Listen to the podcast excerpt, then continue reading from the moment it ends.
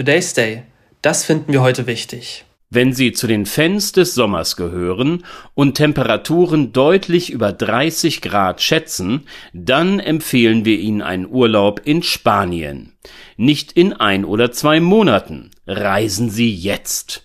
Bereits Ende April zeigten die Thermometer auf der iberischen Halbinsel hohe und vor allem anhaltende Messwerte, die für diese Jahreszeit unüblich sind. Sevilla und Cordoba meldeten beispielsweise Temperaturen von um die 36 Grad. Ernster das Problem der Verfügbarkeit von Trinkwasser. Hinter den Spaniern liegt ein extrem trockener Winter. Die Konsequenz? Die Stauseen, genutzt sowohl für die Stromproduktion als auch die Wasserversorgung, sind teilweise so ausgetrocknet, dass einige Kommunen in Córdoba ihr Trinkwasser aus Tankwagen beziehen müssen. Bleibt die Hitze den Menschen dort erhalten, hilft auch der Regen, der in der Zukunft gegebenenfalls fallen wird, nicht weiter.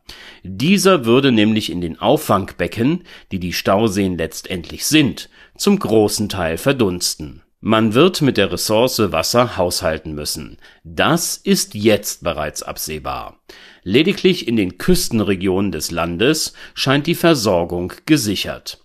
Welche Beschränkungen notwendig sind, zeigen die in Katalonien bereits im Februar ergriffenen Maßnahmen.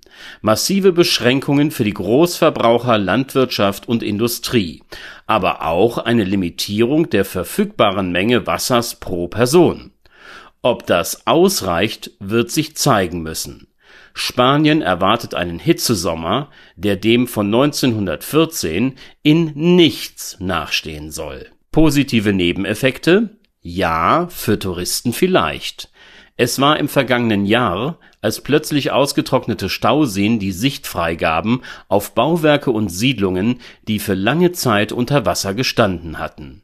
Im Februar 2023 konnte man am Stausee Alto Lindoso der Überreste des Ortes Aceredo gewahr werden.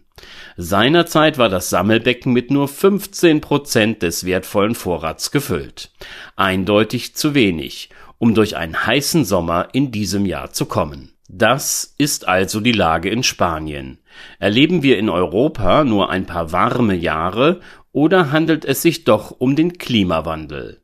Vieles spricht für letzteres. Der vergangene Sommer war einer der trockensten in Europa. Seit 2015 haben wir die wärmsten Zeiten in Folge erlebt. Ein weiterer Anstieg der Temperaturen in diesem oder im nächsten Jahr wird vom Strömungsmuster El Niño ausgelöst werden, der als Garant für neue Hitzerekorde gilt. Blickt man weiter in die Zukunft und ändern wir nichts an der Qualität und Quantität von Treibhausgasen, die wir emittieren, dann werden die Folgen noch gravierender sein. Eisfreie Alpen, eine erschwerte Wasserversorgung, zum Beispiel auch Italiens, und ein sehr niedriger Rheinpegel, der die Schifffahrt auf dem Fluss stark einschränken wird. Die Menschen in Europa, sie werden sich sehr umstellen müssen in den nächsten Jahrzehnten. Der Klimawandel, das scheint recht sicher zu sein, ist längst in vollem Gange. Today's Day, ein Projekt von netkiosk.digital.